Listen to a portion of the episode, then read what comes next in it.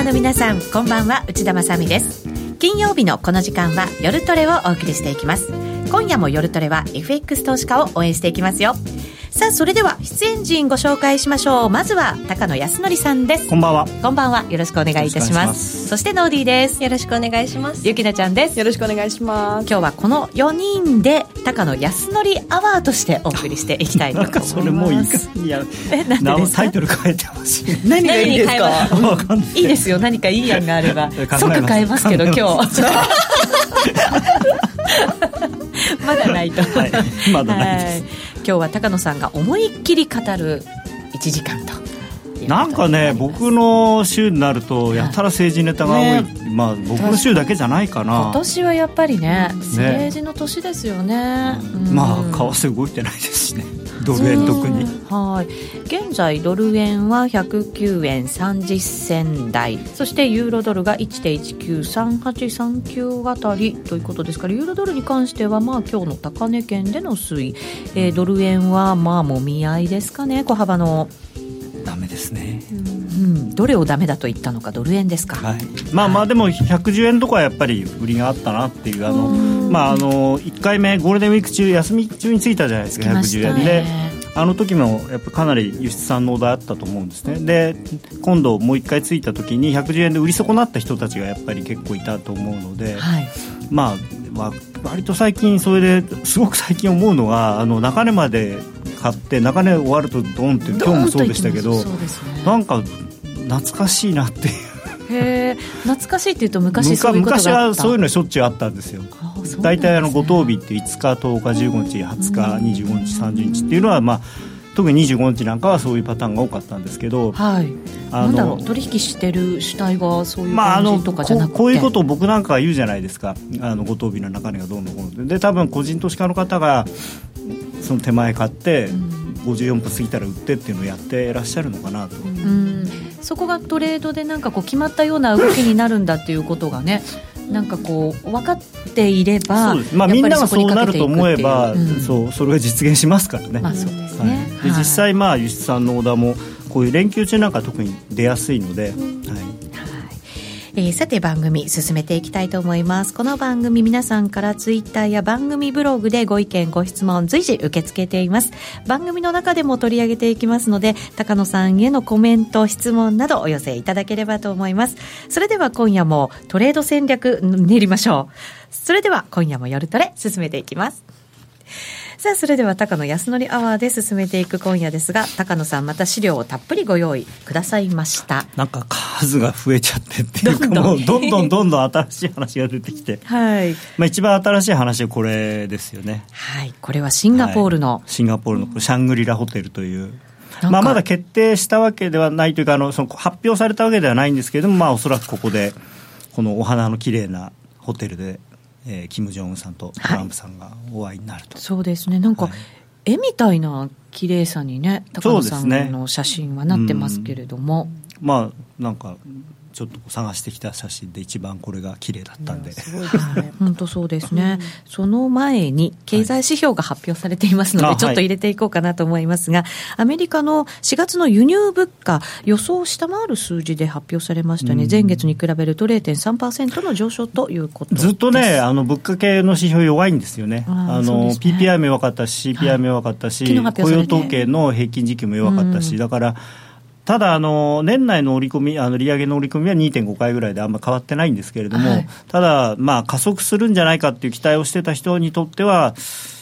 ちょっとまあ無理だなっていう雰囲気ですかね。えー合わせてカナダの雇用統計も発表されました、新規雇用者数が、えー、0.11万人減という、なんかちょっと変わった数字 出てますけど、万じゃないから、1100人減ですね1100万、100 1100人減ということになりですよね。これも予想下回るということですね、数字。そんな数字が、えー、と発表されています。新規雇用者数が、えー、と市場予想平均が2万人増だったのに対して減少ということですから、この辺は為替ちょっと反応してるかもしれないですね。はい。簡単に指標だけ入れさせていただきました。はい。それでは話を、シンガポールに戻して。はい。えー、結構乾いてますね、ここね、みたいな。あスタジオがね空気がねやっぱりシンガポールと比べたらちょっと湿気がうまいねノー。ディーそうですよね。シンガポールこの時期って雨季でしたっけ？みたいな。わかんないけどなんかこう年中し ななんか年中こう湿気の多めなイメージはありますね,、うん。ね。あとスコールがねうん。来たりとかね、なんかそういうイメージってありますけどね。でまあ、あの6月12日にシンガポールでっていうところまでが正式発表なんですけれども、これ、はい。なんでシンガポールだったかっていう話、まあ、簡単にすると、まああのやはりその韓国あの朝鮮半島以外のところでやりたいっていうのがす,、すごくアメリカサイドはあったみたいなんですね。はい。ではあの反問店でやると結局、まあ、前と同じ場所になってしまうのであの、まあ、なんていうんですかね。効果効果的でないとあんまり。トランプさんはやっぱり自分が目立つ目立ちたいんで、でじゃあどこがいいかって、まあ、スイスとかいろいろあったんですけれどもなんかその金正恩さんの飛行機が5000キロぐらいしか飛べないらしいんですよ。非常に古い飛行機で、はい。1970年代の。そうみたいですね、はい、でそれがなんとかギリギリ無給油で行けるのがシンガポールだったっていうのと、まあ、シンガポールは北朝鮮もアメリカもあの国交があるんで、はい。まあ、あのシンガポールっていうのは国交政策的にはあのスイスと同じで誰とでも仲良くするというか、まあ、一応中立ということなので。で過去にもあの、まあ、そのシャングリラホテルっていうのは実はその中国と台湾のあの首脳会談をやったところでもあるんですよね。で中国と台湾なんていうのはもともとまあ犬猿の中というか、はい。まあ、片っぽはねそそこはうちだろって言ってるとこですし、あの台湾側はいやいや私たちは独立した国ですよって言ってまああの本当はだからないようなことを、まあ、あのシンガポールのなんていうんですかね仲介でやったということもあるので、まあそこでやるんじゃないかということで。であとそのシャングリラホテルっていうのはあのシャングリラ対話とかっていうのがあって、はい。で毎年そのアジア太平洋地区の国防長官とかあとは民間のそういう専門家の人が集まって安全会議という安保会議っていうのをやってるんですね。なのでまああの警備とかに慣れてるとかですねそういう意味でも非常にいいんじゃないかと、うん。安心して開催できるという。まあはい、ね何かあったら大変ですからね。そうですよね、うん。であとはその金正恩さんがうん安心しないとやっぱ出てきてくれないでしょうし、はい、そういう環境を整えてあげる、そうですね。ということも必要なわけですね。まあ、だからお互いのいろんな思惑がうまく合致してこのシャングリラホテルと。でこれ、まあ、それ自体は、ね、政治イベントなんであのあれなんですけれどもここでだからあの、まあ、おおそらくトランプさんもそんなにその事前にはね結構強いこと言うと思うんですけどこれまでのあの日米とかあの米韓とか見ててもその行くまではすごい強いこと言うじゃないですか。でも実際会うとなんか全然あお前はいいやつだなとか言って 一緒にゴルフやろうよみたいなそんななんかあんまりちゃんと話してるのかよくわかんない感じなんでまあおそらくあのそれなりに成果を上げるのかなとは思うんですけどね。よっぽどキムさんが変なこと言わない限りは。はい。であのーこれややっぱりその会議会議が物別れになって途中で席を立つようなことになれば当然、あのー軍事行動っていうのがパッとこう頭にあの浮かぶのであのリスク回避の円高という可能性がある、まあ、一方その、まあ、おお互いにえー歩み寄って、まあ、ただそのあアメリカ軍のその韓国のアメリカ軍をそのもっと減らせという話が多分向こうから出てくるんですよね。うちは向こう核をというのは北朝鮮鮮側からら北朝鮮は核を減らすとその代わりアメリカはその在韓米軍を減らせとで実際もうあのトランプ大統領は在韓米軍を減らすとしたらどういうふうにすればいいかっていうのをそのシミュレーションしろっていうのを命令をしてるっていうのが数日前に流れたので、はいまあそれに対してある程度応じる用意はあるのかもしれないんですけれども。まあ、本当にそれで大丈夫なのかなっていう心配はあるんですけれどもね。うんそうですね。でも実際に会うということになったので、それなりの合意みたいなものはいろんなものはもうできてるということですよお互いにおね。土産だただなんか要するに核を捨てることに対して何か見返りがあるっていうのもなんか変な話っちゃ変な話なんですけどね、そもそもね。うですまはい。あ、ただあのそれに対してそのだから在韓米軍ドラスティックに減らすとかいう話になるとこれはこれでちょっとその不安感を呼ぶ可能性があるのでその時もちょっと円高になる可能性はあるかなとは思いますけうどね。んそっか。じゃあ円高になる可能性も秘めつつそうですね、まあ、ただおお互いに非常にニコニコ笑って握手して、はい。あのやっぱ話せば分かるやつなんだと。ね、俺が俺が話して分からないやつはいないんだみたいなことになるともしかしたら少しこう株が上がって、ドル円も上がるかなっていうとここはありますね。リスクオンの状況に、はい、はい、まあ、だからこれちょっと為替云々というよりもね、本当にもっと広い意味で非常に重要な話だとは思います。はい、はい、はい、それはしっかり見ていかなきゃいけないわけですが、すね、はい、はい、えー、それがだから6月の12日ですね、はい、トランプさんの誕生日みたいですね。あ、そうなんですか？らしいですよ。はい、今日テレビで言ってました。プレゼントなんですね。はい。じゃあプレゼントに冷麺ですか？みたいな。なんでですか？この間俺そうですね。あの中国にも持って行ったりね韓国にも持って行ったりというなんか情報ありましたよね、はい、はい、でまあちょっと先週の話に戻ってですねここから少し経済の話もしないと怒られるので。政治だけではなくはい、はい、アメリカの失業率がついに3.9%と。これはちょっとね。異常事態ですね。ちょっと驚きでしたね、ノーディはその発表時にここにいて。あそうですね。いましたね。でここ半年間がなんかこう、ね、毎回同じ数字だったので初め初めてというかこうあのめず久しぶり 珍しくて珍しく違った数字だった。し18年ぶりでした2000年の12月に3.9%っていうのがあって、はい、で2000年にそのもうちょっと前何月だったかな？2月かなんかに、えー、と3.8っていうのが1回あるんですけどそこが史上最低なんですね。なのでもうほぼ史上最低と並ぶまあ更新する可能性も多分あるんだと思うんですね。このチャートを見る限りもどんどん落ちてきてますから。本当に人が足りない状況だっていう昨日なんかもあのトラックの運転手とかもそういうのもどんどんあの取れなくなっていて、でいい企業でもやっぱり人が取れなくなってきてるっていう話だったので。いや本当に足りないんだなって、その割にまあ賃金が上がらないのは、やっぱりちょっともどかしいですけどね、ね日本も同じなんですよ。日本だってものすごいもう今売り手市場売り手市場って言ってる割には給料上がらないじゃないですか、はい、本当にこの辺が何何なのかなというそのまあその世界中装飾化してるっていうかあの安定の方がお金よりも大事みたいな、うん、あの危機依頼っていうことですかね、そうなんですかね、あの多分特にアメリカなんかだったら、昔だったら、じゃあ5%、10%高くするからうち来いよって言えば、多分ポンポンポン人は移ってたと思うんですけど、うん。はい、それが、まあ、なくなってるというか。なみんな今の仕事をちゃんまあそれはいいことなのかどうかよくわかんないですけれどもね、うん、あのアメリカでっていう、ね、そうなんかね日本化してる。ヘッドハンティングでポンポンポンポンみたいな映画のイメージ、ね、そういう文化だとね、まあまあだからそんなねそういうそのホワイトカラーの人じゃなくても、ブルーカラーの人なんかでもより給料のいいところに行きたいみたいな、でもともとブルーカラーの人でいうとその三大自動車メーカーはすごく定着率が高くてその代わり圧倒的に給料高かったんだああいうところは。でも今そういうのもないしだからすごくまあでもトランプさんの一応やってることがこううまくいってるっていうことではあるんですけれどもね。そうですね、うん、ここからね、まだまだ企業も、その減税の効果なんかも出てきたりとかして、そう、ね,、すると、がらっとその賃金の面も変わってくるっていう可能性もあるのかもしれないんですけど。ただそのそれこそピケティさんじゃないですけど今、格差社会でその労働者がそんなに強くくれって言わないものをわざわざ給料上げもしないですよね、多分ね。だからあの減税で儲かった分全部そのなんていうか幹部のボーナスとか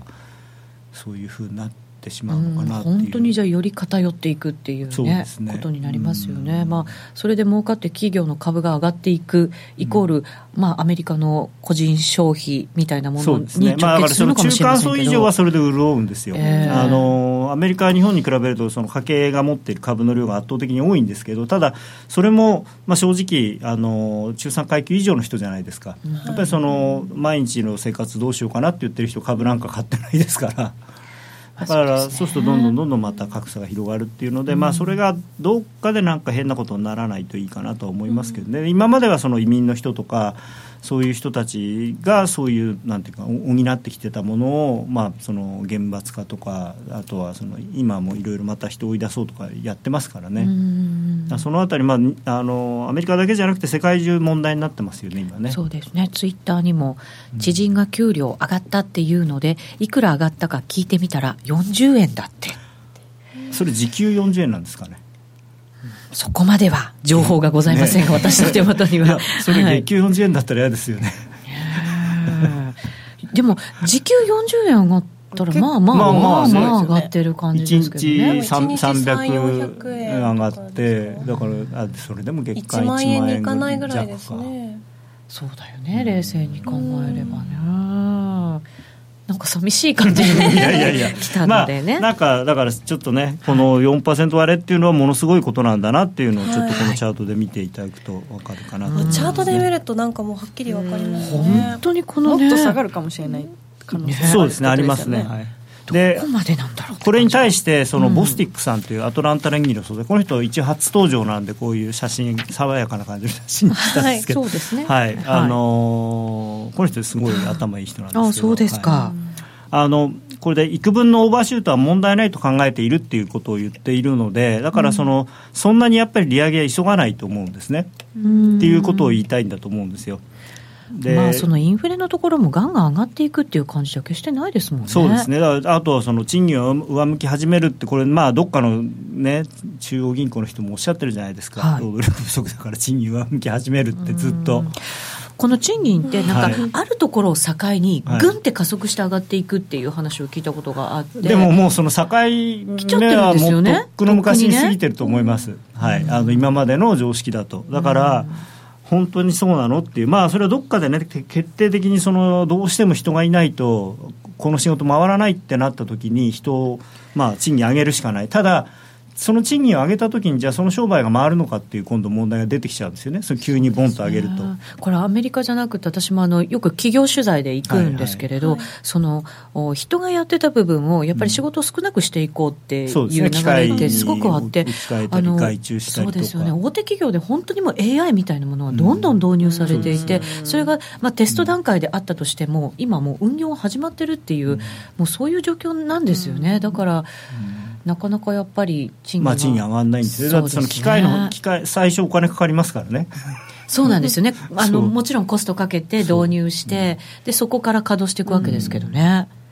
でももう、私たちなんかこうね、自分たちでやってる仕事じゃないですか、ある意味、ね、自分がそこにいないとできないっていう。わ、かんないです AI がこう。ね、今にそうなる可能性があるわけですよ。でもだから、大手企業ではもうそういうのがどんどん始まってるんだっていうのを聞くと、やっぱりちょっと愕然とするまあでも製造業なんか圧倒的にそうでしょうね。うね。やっぱり人がやるよりも、あの、正確にできるでしょうし、でまあ、事故なんかも減るでしょうしね。だからサービス業も、あの、飲食店行くとあのピッピってあの、はいはい、タッチパネルとかであのメニュー頼んだりするのすごい増えましたよね。まあ居酒屋とかね、そういう、まあそその方がわざわざ呼ぶよりも簡単だし、スーパーのレジも、あね、セルフレジセルフレジが増えて。確かに。なんかベトナムなんかでもコンビニとかはもうそういうふうになってる。店が出てきてるっていう話が。まあそういうなんていうんですかね。その人がやらなくてもいいような仕事を人がやらなくてもよくなるのはすごくいいことだと思うんですけど、はい、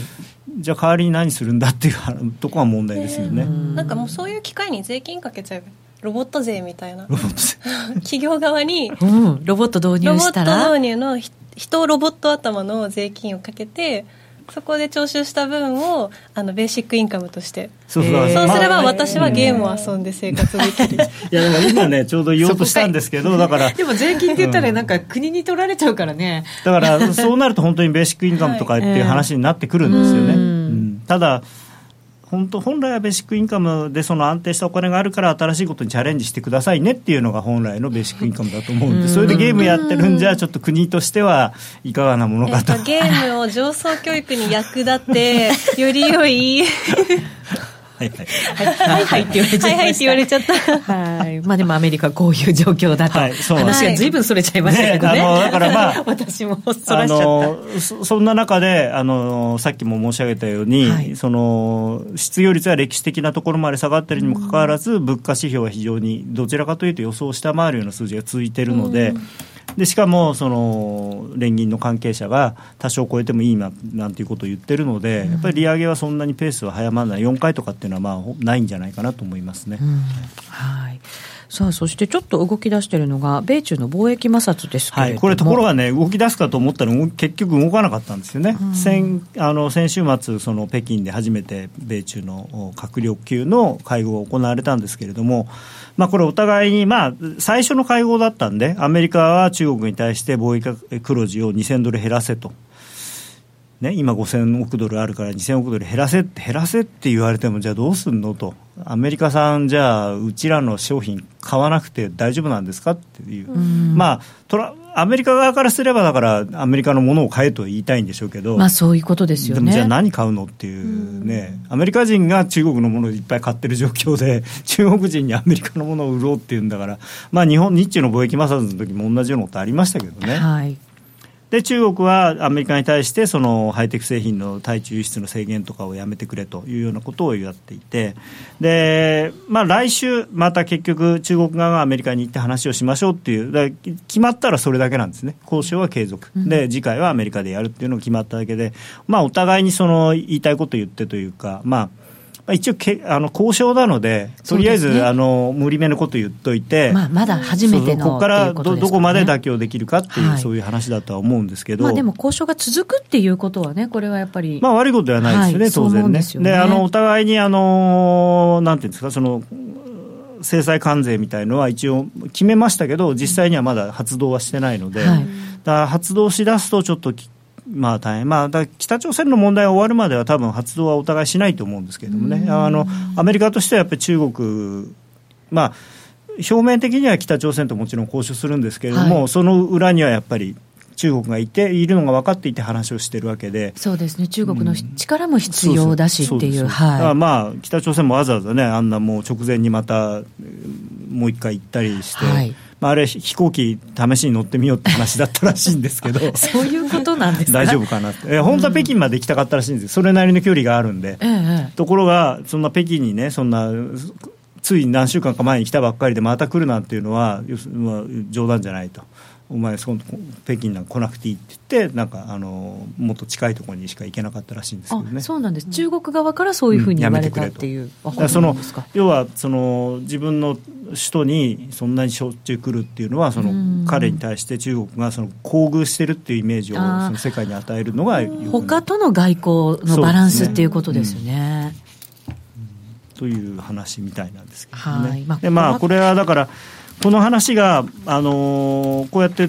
こうじゃあ次、来週ねとかって言ってるうちはいいんですけれども、ちょっとしばらくじゃあ、これ、あのペンディングみたいになると、うん、あの貿易摩擦大きくなるんじゃないかと、であのいいつも日本の人は、もしかしたら日本に飛び火するんじゃないかって言って、まあ、実際、日本はあのあれですからね、そのアルミと鉄鋼の関税の除外国になってないですからね、はいうん、そうなんですよね。あのほほぼ唯一、同盟国の中では。はい。まあ、ここはえー、交渉が継続 そうですね、だからこれもあのリスクオン、リスクオフっていう軸で考えなきゃいけないものの一つですね、うんはい、はい、むしろ動いたのはこっちですかね。そうですね、はい、イランの核合意問題、これもただね、トランプさんも何のためにこれをやってるのかよく分かんないんですよね、まあ、あの自分の支持者に対して約束したことだからやるんだっていう、まああの某ね、私の好きな副総理は、選挙の公約なんて破ったっていいんだよって言ってましたけど、昔ね。あのトランプさんはまあ選挙の公約を例外的に非常に守る政治家なので、ね、これまでもずっとそうですもんね、はい、まあ、メキシコの壁以外はほぼ大体主要なものをやってるので、ちゃんと。お金の必要ないものそうですね、はい、から。でこれはでもあの非常にあの今、実際に影響が出ていて、あの、はい、まあ、一つはそのもちろんイランとアメリカの関係っていうのがあるんですけれども、あのそれだけじゃなくてあの、ヨーロッパとの関係でぎくしゃくする可能性があるんですよね。これはい、はい、このイランの核合意っていうのは、ヨーロッパ諸国とアメリカとイランとでみんなで作ったものなんですよ。で、それを要するにトランプさんは勝手に俺は出てくって言って、台無しにして、ヨーロッパの国がメンツを潰されてる形になってるんですよね。うん、はいだからそことのいろんな問題が起きてくる可能性があるのと、あと今、明確に影響が出てるのが原油がずいぶん上がってきてるので、そうですね、はい、だから70ドル固めっていう感じですもんね。そうですね、まあ、じゃあ、このまんまじゃあ、その100ドルまでいくとかって書いてる人もいるんですけど、ただ、アメリカもね、増産してきてますから、ね、もちろん、もちろん、さすがに70ドル超えてくると、シェール、ガス、シェールオイルは完全にあのなんていうんですか、こう採算に乗ってくるんで、やっぱり60ドル台だとなかなかそのちょっと下がっただけでまた採算割れになっちゃうんであれやっぱりあリグを動かすっていうことだけでお金がかかるので、一、回動かし出したら、ある程度は使わないと、その為替のポジションみたいに、あ今日はじゃあ65ドルだから動かそう、明日あ昨日下がっちゃったから、今日はやめようとかってわけにいかないんですよね。ちょっとオプションみたいな感じですね。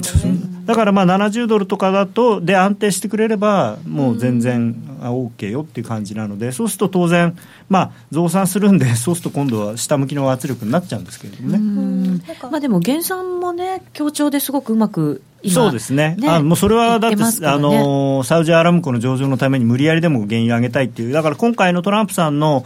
このイラン核合意からの離脱っていうのも、実はサウジアラビア的には OK っていうか、むしろ大歓迎だと思うんですよね。これ、チャート的にはどうなんですか、原油は？原油はね、あのちょっと今日チャート持ってきてないんですけど、はい、あのまあ、結構こう抜けてきちゃってるんですよね、あの上に向かって、うん、戻り高値みたいなところ抜けてきてるので、はいまあ、80ドルとかぐらいまで全然上がってもおかしくないしでそのまあ、そのヨーロッパの国がちょっとっていうのはあるんだけれどもあの産油国は頑張って減産してるわけだから当然あの単価が上がるのは大歓迎なわけですよね。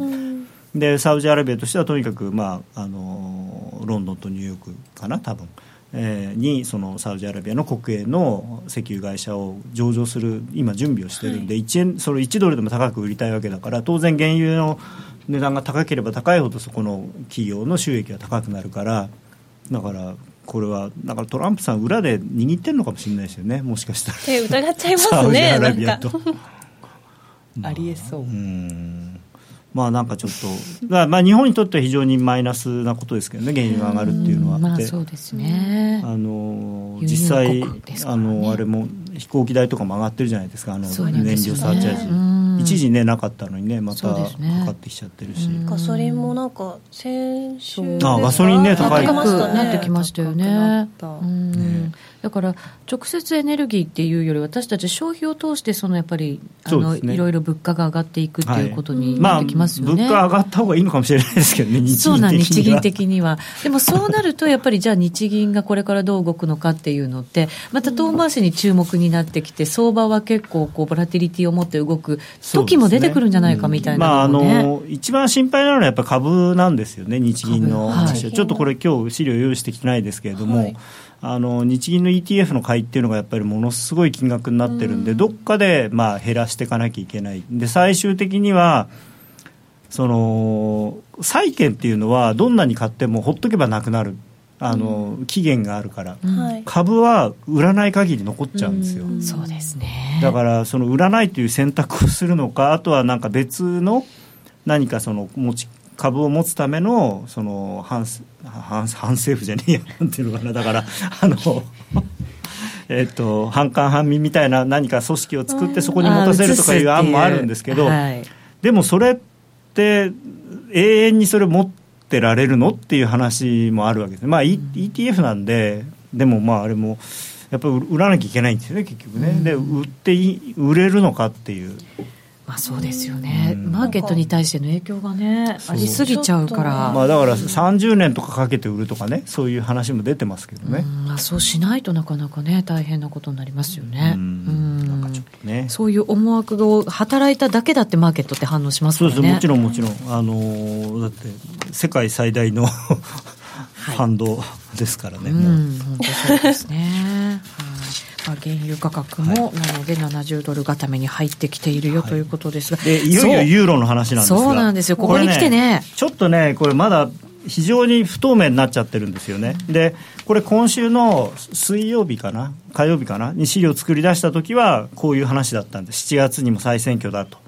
い。う話になっていて、はい、というのは、あの実際に、まあ、3月にあの選挙はありましたけれども、まあ、この時一番第一党になったのがこの右上の人、えー、ディマイオ党首の五つ星運動、はい。まあ、前のあの、ね、あのお笑いのコメディアンの人からこの人に変わったことでまた人気が出たと。であとかなりその現実的な話をするようになったんでよく、まあ、第一党になったと。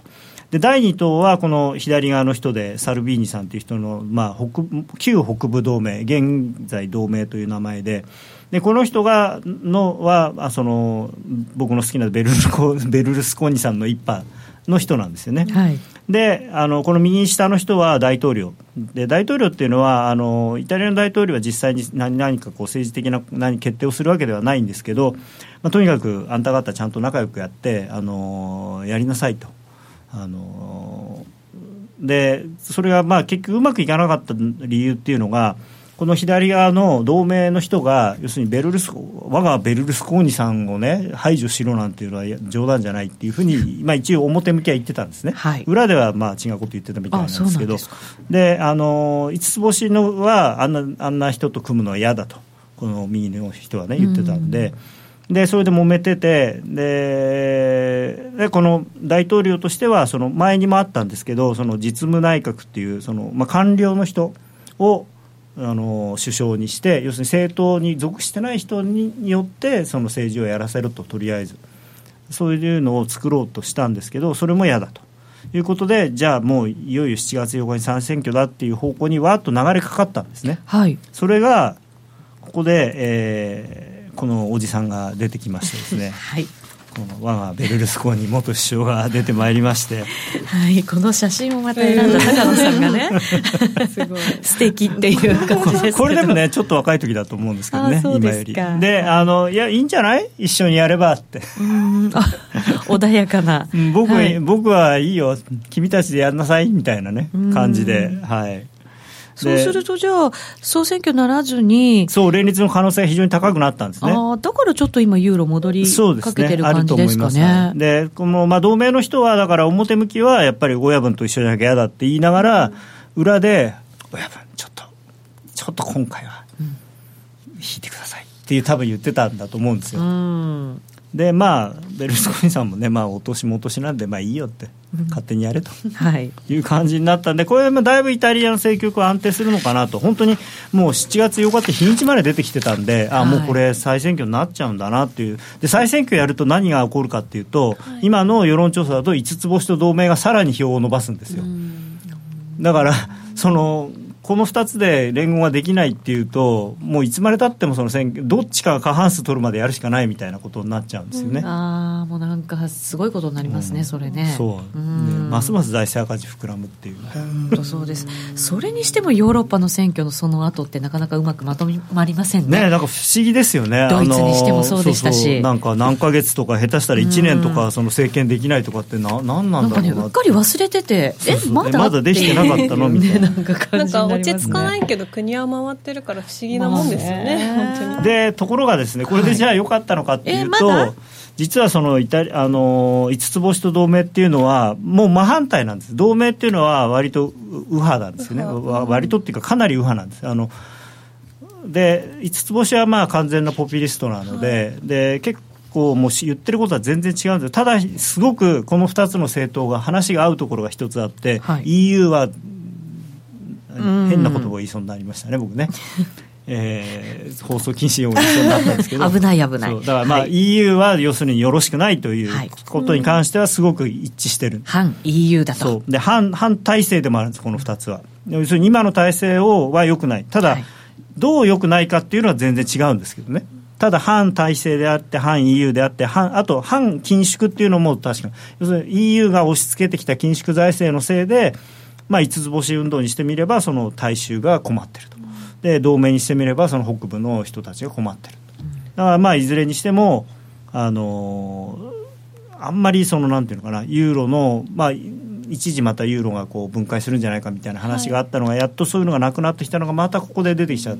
スペインはね、一一旦落ち着きましたけど。そうです結ね局どっちに傾いても反体制っていうことは変わらないというかむしろた強くなりますもんね。ただねそのどこに行きたいかが全然違うんで、うん。その反体制って言っても話はまとまらないんだと思うんですけどね。うんまたね、経済指標なんかがあんまり良くなくってっていうことになると、こういうこともなんだか続々出てきちゃうっていうのもね、為替にとってはマイナスかなというふうに思ったりしますが、そうですね。ここで一旦 CM を入れさせていただこうと思います。はい。えーこの後22時15分には、ドラギさんの講演が行われたりとか、はい、まだ今晩はいろいろ予定があるようですね。23日は日には、えーミシガン大学の消費者信頼感指数なども発表されるということになります。為替動きそうですね。えーそれでは、ここで一旦 CM です。約定力で選ぶなら FX プライム by GMO。レートが大きく滑って負けてしまった。システムダウンで決済できず損失が出た。などのご経験がある方は、ぜひ FX プライム by GMO のご利用を検討してください。FX プライム by GMO では、数多くの勝ち組トレーダーが認める約定力と強靭な FX サーバで、安心してお取引いただけます。現在、FX プライム by GMO のホームページでは、勝ち組トレーダーのインタビュー記事を公開中。勝ち組たちの取引手法を学びたいという方は、ぜひ真面目に FX で検索を。株式会社 FX プライムバイ GMO は関東財務局長、金賞第259号の金融商品取引業者です。当社で取り扱う商品は価格の変動などにより投資額以上の損失が発生することがあります。取引開始にあたっては契約締結前交付書面を熟読ご理解いただいた上でご自身の判断にてお願いいたします。詳しくは契約締結前交付書面などをお読みください。グローバルヘルスカフェ途上国へ赴き医療システム全体の向上を目指すグローバルヘルス。番組ではマスターの明石医師とカフェの常連客が国際医療協力を取り巻く技術革新や経済の動きなどの新しい潮流について語り合います。放送は毎月第3火曜日午後5時30分から。どうぞお楽しみに。禅クラス in English 大好評の禅のワークショップでは、英語クラスも実施中です。ただひたすらに座る。シンプルで美しく、奥深い修行の体験。あなたも全編英語の指導で、禅のマインドに触れてみませんか？お申し込み、お問い合わせは、ラジオ日経英語で全入門をインターネットで検索。ホームページからどうぞ。さあ、それでは引き続き高野さんにお話を伺っていきましょう。はい、ここからは？今週いろいろ皆さんを騒がせたというか世の中を騒がせた山口君ではなくてびっくりしました。はい。あの、買収報道がね、いろいろあったじゃないですか。ありましたね。はい。あのー、まあ、一つはね、えー、っと、武田薬品工業さんが、アイルランドの製薬大手のシャイヤーという会社を、約7兆円で買収するという話が出ました、これもいろいろあってようやくここまでと、はい。ね、あの結構揉めてっていうかねあのもっと高くしろもっと高くしろっつって、うん、まあ、ただこれもねあのちょっと皆さん勘違いしてるんですけど、これは一応、シャイヤーの、えー、取締役会として、武田の、あのー、オファーを飲もうというふうなことが決まっただけであって、はい、株主のまだ了承は得てないんですよね。これからなんですね。はい、でもうすでに、あのー、カール・アイカーンさんっていうそのファンドの人とかは、もっと高く売れよっつって 言ってるんですよ。まだじゃあなんか揉める可能性っていうのもいやまあだからそこにいやもっと高く売れるんじゃねえのと思う人が結構増えればもしかしたらまだ揉めるかもしれないしいやいやあんまり欲張ってねこれで買ってくれなくなっちゃったら困るじゃんってこれ今でもものすごくあのプレミアム乗ってるのでまああのあれなんですよね。であとはその現金の比率をもっと高くしろとかっていう話もあって、まあ、ここまで増えたんですけど、はい。まあ、約3兆円。で、はい、えー、現金合わせてですね、株式現金が約3兆円、はい、で株が4兆円、あ株4兆円か、はい、そうか、全部で7兆円ですもんね。であともう一つはね、これ、まあ、その3兆円とか7兆円とかって聞いた後ではちょっとちっちゃくは感じるんですけど、リクルートがあのグラスドアっていうその、まあ、アメリカ版、あのなんていうのかな、えー、あんまり特定の会社の名前出していけない。インディードって日本であるじゃないですか。あの無料コマーシャル。そう。ああいうああいう感じのアメリカ版のもっとだからすごいやつの会社を買ったんですね。でこれは1300億円12億ドル。ああるんですけれども、でこれで、あのー、多分皆さんね、あのー、いろんな為替の情報とか、えーまあ、ヤフーニュースなんかでも出てるかな、あのーまあ、大手証券会社のアナリストの人とかが、うん、まあ、これでねトータルもしかしたら5円か6円ぐらい円安になる効果があるとかっておっしゃってる方がいらっしゃったり。よく言いますよね、はい、ね、まあ、そうじゃなくてもまあ、あの我々の同業者ぐらいの人でも、まあ、これ円安要因だと。うん、まあまああの言ってる人が多いと思うんですね。違うんですか、はい、で若干は円安要因ですけどそんな何円も動くような話は僕はないと思ってまして、うん、えー、じゃあ買収ってどうやるんだろうっていうのをちょっと皆さん考えてもらいたいんですね。で買収を行うことによって為替市場にどういう影響があるんだろうと、まあ、一つは一番簡単なやり方、まあ、持ってる円を、はい、えー、その買収の資金に充てる。まあ、その自分円だから、はい、外貨に変えなきゃいけないでしょ、ね、だから自分で持ってるお金でもいいし、はい、まあ、あと例えば日本国内であの銀行行ってお金借りて、ちょっと3兆円貸してっつって借りて、それを要するに為替で要するにドルに変えてあの、まあ、シャイアの場合はポンドですけど、ポンドに変えて買うと。はい、そうすると円安。円安なんですよね、はい、ところが、これってものすごくデメリットがあって、なぜ何かっていうと、まあ、要するに円で借金をして外貨の資産を持つわけですよね、はい、それでじゃあ為替例えば今ポンド150円だとして、うん、それは130円になりました、うん、でその時に借金は変わらないじゃないですか。同じ3兆円は3兆円、うん、ところが3兆円だと思って買ったものが、えー、150分の120になっちゃうわけですよ、うん、ちょっっと計算が難しいですね。まあでもこう円高になってしまった円高になるとその分損しちゃうんですよね、うんはい、母価がどーっと減っちゃうんで、うん、その分丸々やられになって、うん、要は為替で3兆円とか7兆円のポジションを持ったのと同じことになるんですよ、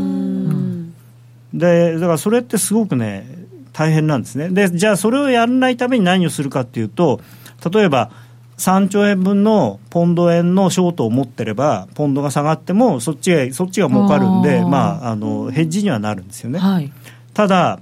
ポンド円のショート持ってると、毎日毎日スワップ払わなきゃいけないじゃないですか、はい、それがね、1万ポンドぐらいだったらいいですよ、その3兆円分のポンドのショートを持って、毎日毎日金利取られたらね、すごいことになるじゃないですか、あんまり現実的じゃないんです。でじゃあ普通どうするんだっていうと、はい、実は外貨で資金って調達するんですよ、普通は。だから例えばポンドで3兆円分お金払わなきゃいけないんだったら、ポンドで借金をする、もしくはポンドで債券を発行する。でそうすれば借金もポンドだし買ったものもポンド建てなのでそれがポンド円がいくらになっても上がっても下がっても両方はこうやって上がったり下がったりするんであのなんていうのかな。資産は減るから損するけど、えー、借金も減るからプラマイゼロなんですよね。そうですね。リスクではない。そうなんですよ、うん、だから普通はあの外貨であの借りるんですよでまあもちろんつなぎ融資とかで一瞬間的に円で借りてっていうのはあるんですけれども、うん、でもそれでもあのいわゆるスワップっていうか、まあ、あのカレンシースワップっていうのがあってその外貨と円を交換してその将来いくらでその買い戻すっていう約束ができるのでそれをやるでそれだとその差額、まあ、あの時期先の差額がちょっと出るんで例えば3兆円だったらそうですね100億円分ぐらいは、うん、あの為替市場出てくるかもしれないんですけどそれにしてはそんなもその何兆円なんてお金にならないんですよ。そうかじゃあ今までそういうふうに言われてた当然のように言われてただからねそれはねあの多分そういうふうに言った方が面白いからそういうふうに言ってんじゃないかっていう。ソフトバンクさん。そう。でここはね実はこの赤い字で書いてある。オーナー企業でない場合は超単位での為替のリスクを取ることは現実的じゃない。だから外貨建ての借り入れ記載で資金を調達する、ってことはオーナー企業はありえるってことですか？だから孫さんはあるんですよ唯一日本で、はい、あの過去の例を見てもそうだし、はい、ソフトバンクは要はオーナー企業じゃないですか、まあ、あの形としては違ってもね実質オーナー企業でで、まあ、一応借金は山ほどありますけど現金も山ほど持ってるので自己資金でボンと買う買うわけですよ、うん、だからあそこは本当に買うんです。だからあのボーダーフォンの時なんかも毎日3時ぐらいだったかな。同じ時間になるとポンド円マインポンド円マインって来るんですよ。同じ銀行が。もうもう今なくなっちゃったあの銀行ですけど。ああ来た来た来たと。ソフトバンク来たよっつって。あ分かるんです、ね、分かる。もうバレバレの3日目ぐらいからもうバレバレだったんですけど。そういうことをできるのは、はい、オーナー企業だけなんですその判断と決断とというね、うん、でこの話ねその実際に僕が銀行にいて見てた時もそうだったし、はい、で実はね今回本当にそうなのかちょっと確認をしたくてとあるですね僕の、まあ、銀行時代からの友人がいてその人はあのまあ、とある有名なですねあの M&A で有名な日本の会社でそういうのの財務をやってた人なんですよね。はい、でその人に聞いたらやっぱりここまさにこのオーナー企業でのない場合に何千億だったら現金で買うかもしれないけど超単位のお金でリスク為替リスクなんか絶対に取らないっておっしゃってました。だからバランスシートの両立てにするためにやっぱりその外貨の借金をして外貨であのなんていう外貨の資産を持つ、はい、でだからこの場合僕ね実はリクルートの1300億の方はもしかしたら現金で買う要するに為替ができ出る可能性があると思うんですよ。1300億だと、やっぱり3兆円に比べると、もう全然そう、あのまあ、何千億だったらあのありえるっていうふうにその友人も言ってたのでただし、それだけのこう何円も動くような影響をあでもね、やっぱり買い切りの1300億円はそれなりに多分インパクトがあるんで、まあ、もしかしたらだからこの110円2回ついたのはそのせいなのかもしれない。むしろもうすでにそこで、うん、基本的にああいうのはもうあの今回の場合はあのリクルートのやつはそのシャイヤーみたいにそのこれからじゃあ株主の賛成賛同がどうのこうのとかっていう多分話ではないんですよね。あのなのでもう買ってるかもしれない。でまとめるとここに書いたみたいにその円資金で投資する場合っていうのはもちろん直接やれば円安要因になります。ただカレンシースワップとかを使えば少しちょっとの円安要因、うん、で外貨で投資するときは為替は関係ない。で、うん、外貨で買うのはまあ基本ですよっていう、うん、だから特にこのシャイアの3兆円なんて自己資金ないわけですよ。これも実際に3兆何千億お金借りるって言ってますから、それをあの円まあ、最初はもちろんさっき言ったようにつなぎ融資で円で借りるかもしれないですけど最終的にはそのポンドでまあ、記載をするなりだと思うんですね。あのまあこの金額であの融資っていうのはあんまり現実的じゃないじゃないですか、普通は債券ですよね、社債を発行する。うん、で実際あの、社債のスプレッドなんかもすごい今、武田が大きくなって、あの業界の製薬会社の世界の製薬会社で一番今、スプレッド大きいんですけど、うん、2位の倍ぐらいになってるんですよね。だまあちょっとやっぱりこう無理無理めな感じというか、まあ、需給的にやっぱり。そのね、そんな3兆円も4兆円ものその社債を今発行するっていうのは、はい、なかなか大変なのかなと思いますだからちょっとね騒ぎすぎてるというかやっぱりネタにみんな従ってるんじゃないかなって。材料欲しいっていうね、なんか思惑みたいなのありますね。金額が大きいから、インパクトが大きい、ね、そうそうあるような、うん、でも本当にね僕も銀行でそのもちろん M&A をしてるお客さんとかもいましたけど実際に買ってるのって本当にその某企業以外では見たことないですよね、そんな金額。なるほど、某ってさっき言っちゃいましたけどね。そうですねあそこはだからね、あのすごいんです、やっぱりその、それだけのリスクを取れるわけですよね。まあ、そうですねあの社長さんの、その、まあ、なんていうか、こう肝が据わってるというか、実際あそこはそれです。すごい儲かりますからね、あの派手に買うんで、はい、動くんですよ。それではここで一旦 CM です。あの名実況をもう一度永久保存版実況 CD 白川二郎実況名勝負セレクションただいま好評発売中。オグリコールでおなじみ1990年有馬記念をはじめ記憶に残る厳選14レースの実況を完全収録。感動の名場面が鮮やかによみがえります。鈴木よしこさんとのスペシャルトークも収録してお値段は税込2000円。送料が別途かかります。お求めお問い合わせはラジオ日経ネットショップサウンロードまで。聞き手の心に語りかける説得力のあるナレーションを学ぶ。響きの良い日本語で話せば思いは自然に伝わります。話し方にさらに磨きをかけてプロのナレーターにチャレンジしてみませんか？ラジオ日経 CM 番組ナレーターカレッジでは第57期6月生を募集中。スタジオでの無料体験レッスンにぜひ一度ご参加ください。お問い合わせはナレーターカレッジをインターネットで検索。ホームページからどうぞ。夜トレ、高野康則の今夜はどっち？このコーナーは真面目に FX、FX プライム by GMO の提供でお送りします。ここからも FX 取引を真面目に、そしてもっと楽しむためのコーナーでございます。よろしくお願いいたします。よろしくお願いします。えー、現在ドル円109円24銭25銭円あたり、ユーロドルに関しては1.1948から49あたりということになっています。多分ドラギさんの講演が始まってるんではないかなというふうに思われますが、うん、まだ情報入ってきていません。まあ、あんまり変わったことは言わないでしょうね。そうでしょうね。まあ、動いたら、はい、はい、お伝えしていこうかと思います。で、来週の予定、はい、いきましょうか。来週の予定はい来週も経済来週まあいろいろあるんですけれども、えー、あのー、まあこのアメリカの小売売上高が一番まあ、と15日火曜日に発表されます、はい、でさっきも申し上げたようにそのちょっとアメリカ数字が、まあ、落ち着いてるっていう方がいいのかな？弱いっていうよりは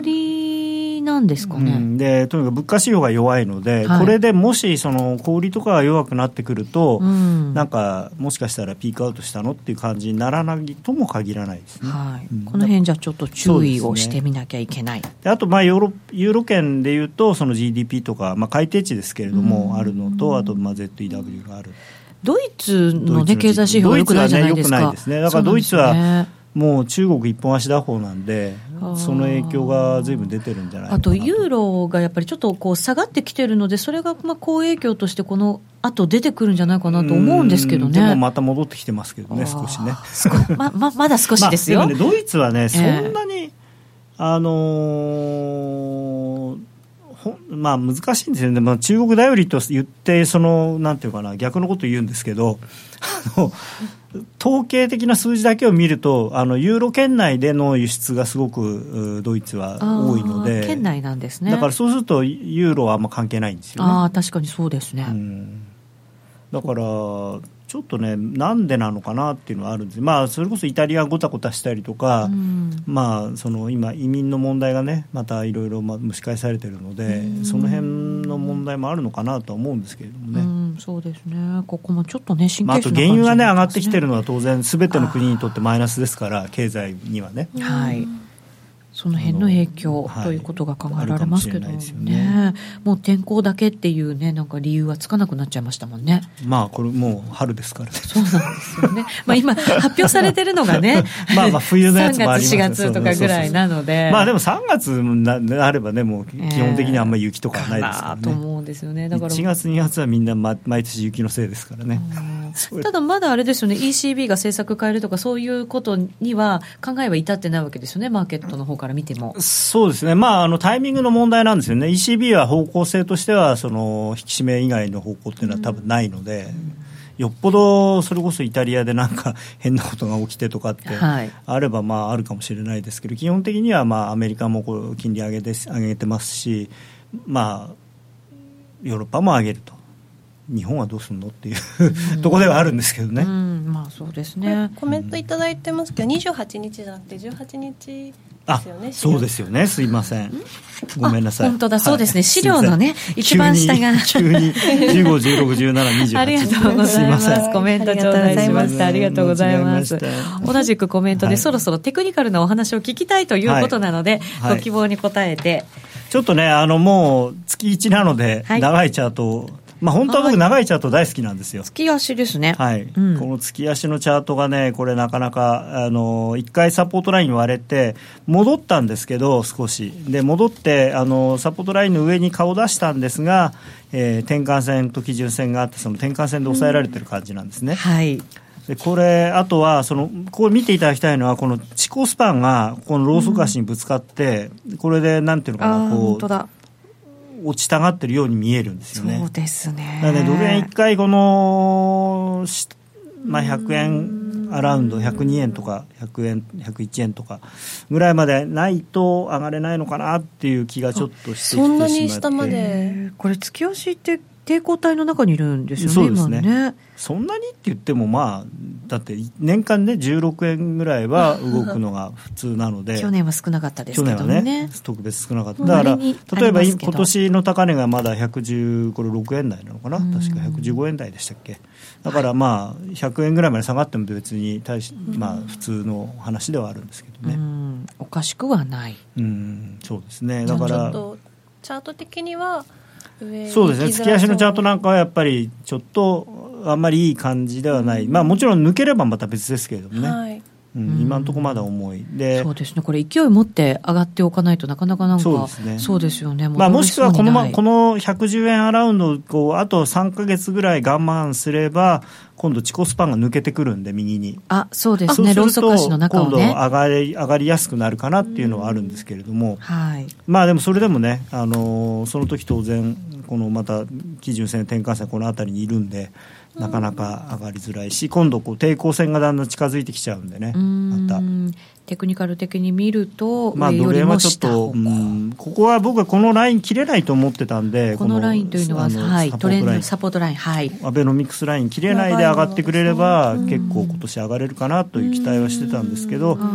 えー、残念でしたと。そうですね、なかなかやっぱり。もう締めみたいな。本当ですね。で、一番今、僕がずっとこうここ数か月注目しているのは、このダウちゃんなんですけど、はい。ダウちゃん一応、ダウちゃん。はい。ちゃん付けですね。じゃあ、ダウちゃん、ここの安値でなんとか踏みとどまって上がって、この、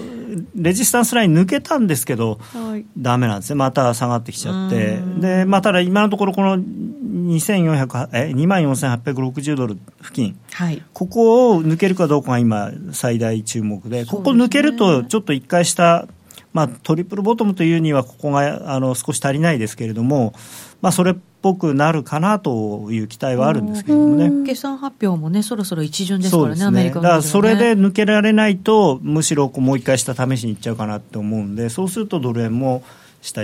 を試す可能性が高いかなと。まあ、ダウは、ダウと日経ほぼイコール。えー、ほぼイコールドル円なので。はい、そうすると為替にもその辺が影響してくるよ、ね、ということまあ、上がってほしいですけどね、個人的には。そうですね、そしてユーロドルの月足も、はい、ユーロドルはね、もうこの38.2%の戻しがどうしても抜けられないんですよね。はいうん、ただ、皆さんあの、悲観しなくていいです、まだまだあのサポートラインはずっと下ですって、だからそれを悲観しなきゃいけないのか、だから確かにもう持ってたら、間違いなく悲観しなきゃいけない。ですね、と思ってる、確かにね、ただ、あの僕のユーロが上がるというシナリオは まだ変更するには全く至っていない問題ないなんか一部ねご心配をかけ おかけしてるみたいなんですけど 高野大丈夫かと。お前ユーロ上がるって言ってたじゃないかって。いやいやこの、ね、サポートラインこんな下なんですからってまだまだですよねだってとはいえなんかこうね、値幅が笑いえって言われました。値幅が大きいんでね。値幅が大きかった、そうなんですただね、本当にね、いい、綺麗なところで止まってはいるんです。そういう意味では。本当この下げのね長い下げの382のとこですから。なかなか本当にチャートって不思議だなと思いますよね。うん。そうですね、まあ、ユーロに関してはちょっとネガティブな話題がねずっと続きましたそうです。ね、まあ、ただその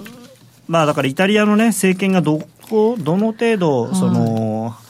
政権取るまではほら反なんとか反なんとか反なんとかって言ってますけど政権取ると意外とそうでもない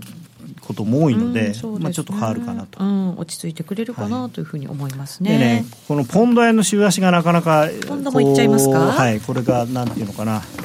微妙なところにいて、まあ、とりあえず買ってみたい形ところではあるんですけどね。とりあえず、ね、とりあえず。抵抗体の上でギリギリ。そうなんだから、ね、まあもちろんね、あのー、その先週の安値とかを切れてきたらごめんなさいなんですけど、まあちょっと今は買ってみたいかなと。うん、一旦はですよね。そうですね。ねで、いや、まあこれ上がり出すとでも。ゆきなちゃんがニヤニヤしています。これ上がり出すと、はい、あの、割と簡単に三役好転になるんですよ。これ転換線も上向きになってますし、はい、チコスパンもこの辺にいるんで。そうですね。この後延長戦ちょこっと聞こうかなと今思っていますので、はい、最後に高野さん今夜はどっち？